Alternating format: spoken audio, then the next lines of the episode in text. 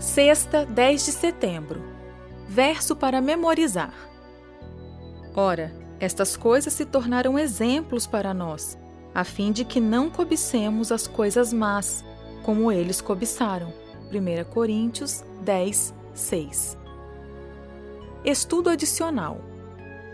Em The Signs of the Times, lemos, abre aspas, Nem sempre estamos dispostos a ir a Jesus com nossas provações e dificuldades.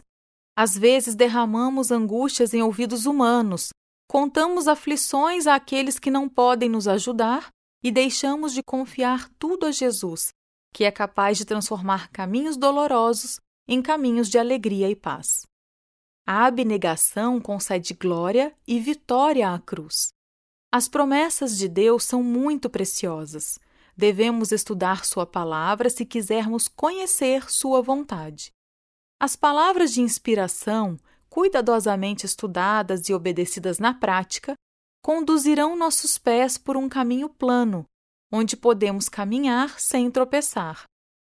Ah, se todos, ministros e povo, levassem seus fardos e perplexidades a Jesus, que está esperando para recebê-los e para dar-lhes paz e descanso. Ele jamais abandonará aqueles que depositam sua confiança nele. Fecha aspas.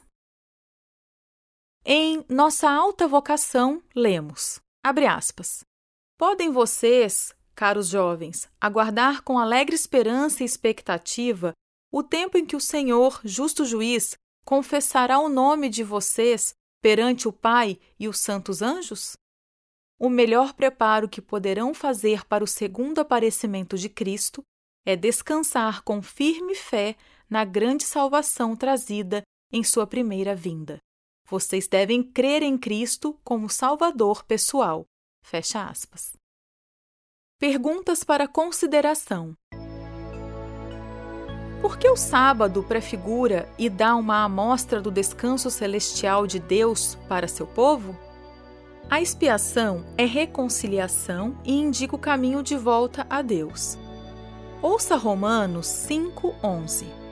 E não apenas isto, mas também nos gloriamos em Deus por meio do nosso Senhor Jesus Cristo, mediante o qual recebemos agora a reconciliação. Se alguém lhe perguntasse o que significa ser reconciliado com Deus e que diferença essa reconciliação fez em sua vida, o que você responderia? Como evitar ser especialista em coisas secundárias? Como manter a perspectiva bíblica? Reflita sobre os erros e a falta de fé dos filhos de Israel no deserto. Embora seus desafios fossem diferentes dos nossos, quais princípios comuns existem? Podemos ser confrontados com os mesmos desafios que eles tiveram? Como podemos aprender com os erros deles?